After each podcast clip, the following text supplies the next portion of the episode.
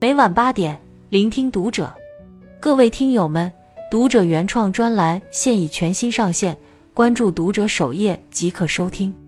今晚读者君给大家分享的文章来自作者莫兰。十六岁美国张柏芝一生被三个残疾男人纠缠，如今成十亿女总裁，她最值得炫耀的从不是美貌。近日，久未露面的黎姿。在个人社交平台晒出五十一岁庆生照，照片中黎姿身穿粉色长裙，露出香肩，笑靥如花，温婉甜美。无论是她侧身与弟弟贴脸的合影，还是她紧搂父母温馨甜蜜的画面，隔着屏幕都能嗅到满满的幸福。即使她已年逾半百，样貌却仍似少女，引起无数网友赞叹：状态太好了，美人不老的。五十一岁了还是那么美，相比之下，命运对她就太过苛刻。从影二十四年，从配角到 TVB 视后，这条路她走了十八年。出身豪门，却家道中落，十四岁就肩负起了养家重任，三十六岁终于苦尽甘来。最疼爱的弟弟却突遭车祸，生活不能自理。然而，生活带给他的暴风雨，不仅没有将他击垮。反而把她磨砺得更加完美。回望黎姿的人生，无论作为哪种身份，她都努力做到了最好。她用自己的经历完美诠释了：长得漂亮是优势，活得漂亮才是本事。女人身上最不值钱的是美貌。遥想当年，即便是在美女如云的香港影视圈，黎姿的美还是让人难以忽视。一头乌黑亮丽的长发。总是随意的披在肩上，白皙精致的鹅蛋脸儿，一双杏眼顾盼生辉，如若梨涡浅笑，更会让人醉入其中，难以自拔。就连五官精致完美的张柏芝都自愧不如。这个世上，我只承认黎姿比我漂亮。对于想走实力派路线的黎姿来说，出众的外貌反而成了她发展的最大障碍。无论她如何努力演戏，人们想到的还是她的美貌。就连港媒也曾一度评价他没演技，只是一个空有皮囊的花瓶。黎姿并没有因此沉沦，她明白，只有用心磨练技艺，才是证明自己的唯一路径。不管什么角色，在看完剧本后，她都会用心揣摩人物的内心活动，并积极与导演交流。拍武侠剧时，她还会提前学习剑术和古代礼仪，为了实现角色的真实感。他不惜让自己变胖变丑，功夫不负有心人。他终于凭借自己精湛的演技，塑造了剧里众多经典角色。《古惑仔》里的小结巴，楚楚动人，可爱纯良，至今都让人镂心刻骨，以至于他走在街上还曾被人叫大嫂。在《倚天屠龙记》的电影版和电视剧版，他分别饰演周芷若和赵敏，两个截然相反的角色。在黎姿的演绎下，却让人明显感受到不一样的人物特点。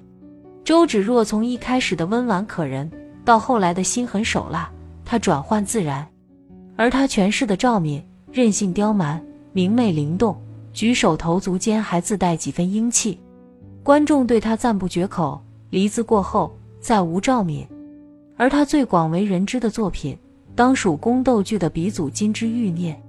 此剧一经播出，火遍大江南北。剧中，他饰演的是表面清纯可人，实则心肠狠毒的侯家玉莹，而黎姿把玉莹的多面性拿捏得精准到位。剧情里，当她收买孙白杨，却被他当场揭穿时，他眼神里写尽了失落，柳眉一皱，嘴唇的颤抖尽显委屈。待孙白杨走后，一副楚楚可怜之相逐渐恢复平静，转而眉尾向上一挑。嘴唇紧闭，眼神瞬间透出一股杀气。最终，他凭借这一角色登上二零零四年 TVB 视后的宝座。苦熬十八年，他终于靠自己的努力摘下了花瓶的标签。采访时，主持人提起这段经历，他却云淡风轻地说道：“真的是不行，怪不得别人说我演技不好。但是每个人都要进步，在演戏和做人方面。”就算现在我不是最好的，我也要努力做好。他再次向大家证明，美貌反而是他身上最不值一提的。青眼难逢，红颜易改，唯有那努力向上的韧劲，才是岁月无法带走的美丽。所谓天生好命，不过是熬尽了所有的苦。黎姿之所以如此拼命努力，大多源于她的童年经历。一九七一年，他出生在香港的一个电影世家。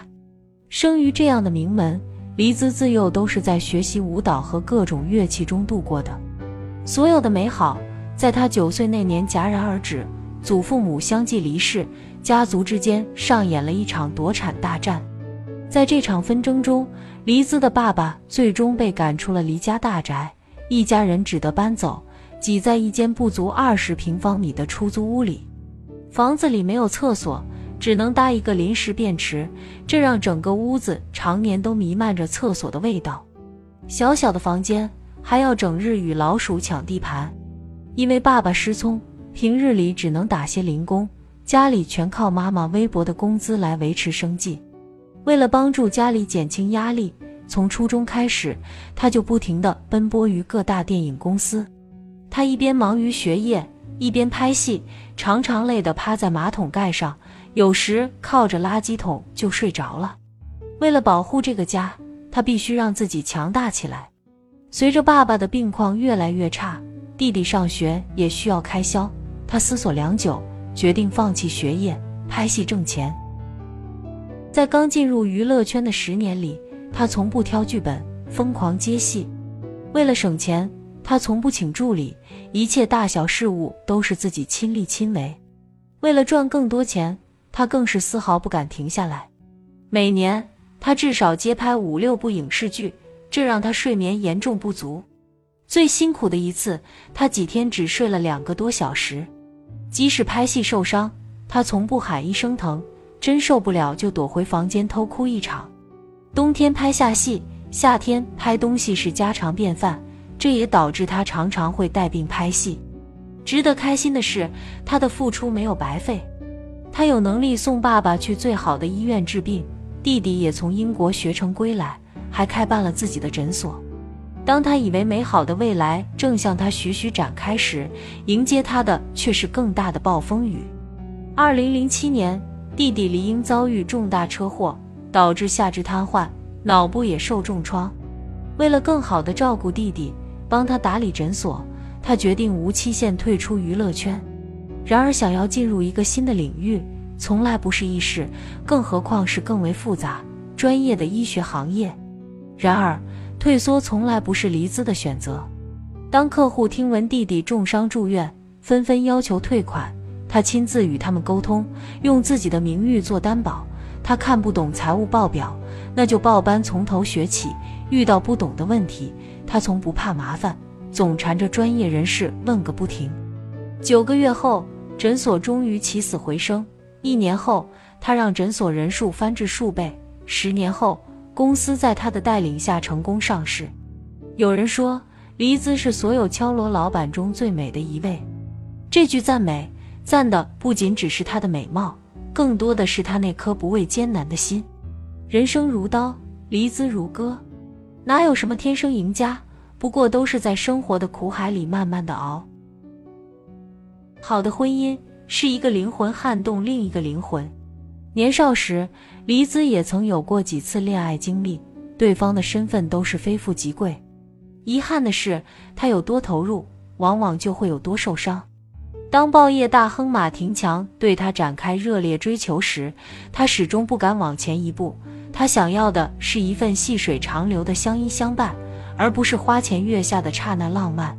黎姿的婉言拒绝，并没有让马廷强放弃。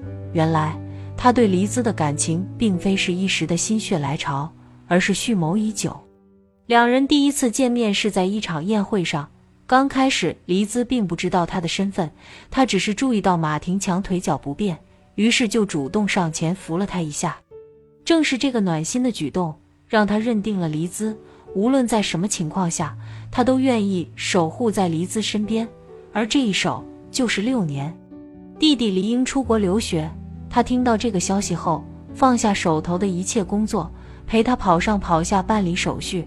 学成归来的黎英回港创业，他忙前忙后，还经常向身边的朋友和客户打广告。只要是黎姿或是他家人的事，他都亲自操办，从不含糊。真正让黎姿笃定嫁他，还是弟弟的那场车祸。就在黎姿不知所措、求助无门时，马廷强再次伸出了援手。他动用手上一切的医疗资源，向黎英提供抢救措施。三个月后。黎英终于醒过来了。为了让黎英更好的恢复，他更是不惜花费百万巨资购买了先进的康复设备。最终，马廷强用自己的真诚叩开了黎姿的心。然而，马廷强的腿疾与二人十五岁的年龄差距，让外界质疑这段婚姻的不纯。有人说黎姿是为了弟弟下嫁，也有人讽刺他攀附豪门，而黎姿从不理睬。也不解释，时间最能证明一切。这段不被众人看好的婚姻，如今也已甜蜜走过十三年。每年的结婚纪念日，黎姿都会用文字记录一些感悟。今年亦是如此。有句话令人很有感触：维系感情就好似栽种植物，要用心灌溉，枝叶才会长得健康茂盛，开花结果。好的婚姻就是彼此心的结合。是灵魂的滋养，是不弃的陪伴。有人评价黎姿生了一张公主的脸，却有着灰姑娘的命。可她总能凭着自身的努力和坚强，扭转乾坤，涅槃重生。现在的黎姿偶尔会在社交平台上分享生活和工作，闲暇时她会运动健身，陪着孩子们嬉戏打闹，或者和家人来一场浪漫的旅行。工作上，他依然努力奋进，即使膝盖受伤、韧带撕裂，他依然坚持工作。走过半生的坎坷曲折，如今的黎姿仍如当年般清醒理智、通透豁达。世事无常，人生总有起落，与其自怨自艾，不如坦然面对。在顶端时要好好享受，在低谷时要不失勇气。用他的话来说：“美好的、珍惜的记下。”不够满意的，我们可以重新再努力。关注读者，与君共勉。